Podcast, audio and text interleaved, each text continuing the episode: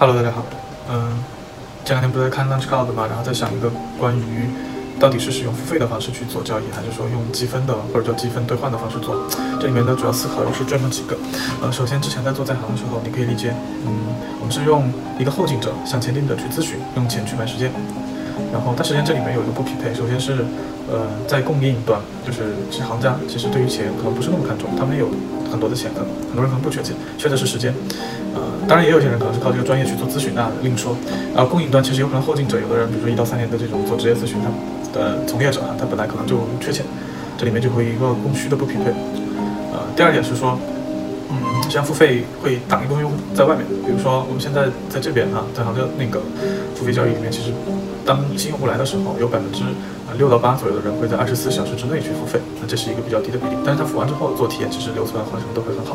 那现在很多用户都是这么来的，呃，但是付费确实是挡了一些人在外面。但你你来一百个人，其实让用户来都已经很难，但只有八个人能去付费，这是它的一个折损。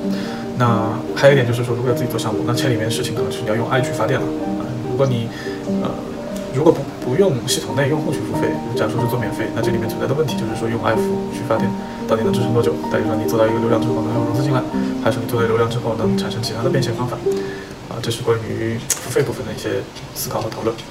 呃，第二个部分是大的部分嘛，是关于啊，如果要用一个虚拟的交易方法，你来的用户，比如说会得到一些呃这个里面的币或者一个积分。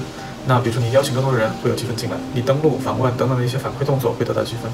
那你去做一次约见，你会消耗。那这样的话，其实就是呃你要应用自己的活跃去获得这个积分，去换购到。约见机会或者聊天的机会，那它天然就形成了一个不付费，但是用社交活跃的方法去做的事情，它就更像一个纯的呃交流，啊，可能更社交属性的重一点。呃，它的优势其实是说，就是你不用花钱去付费，那缺点就是刚刚聊到的前面第一第一个大盘聊到的说，是不是要用爱发电？啊，当然这条路线呢，可能后面它会有商业化的可能性，是说。呃，我们建立的那个获得积分的方法，可能是比如说你登录能获得，然后邀请别人能获得，那它可能是一个裂变。那还有可能就是付费去买，就是我们应用内购买，同官方的购买。那我们对供给侧，比如说可以用类似于哔哩哔哩、B 站，或者说现在的直播里面的一些呃奖励机制，就是给一些头部的 KOL，然后去把他手里获得的积分换成我们的奖励，就以劳务的方式，比如钱换成钱给他。那这可能是一个做第二种方法的规划。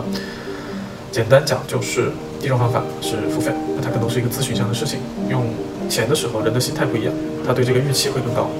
第二种方法，它是用的积分，更多是一个，呃，我去需我去请求别人，别人无偿的无偿的给予。当然，我们后面可以刚才讲讲到做一些商业尝试。OK，就是关于这两个东西的讨论。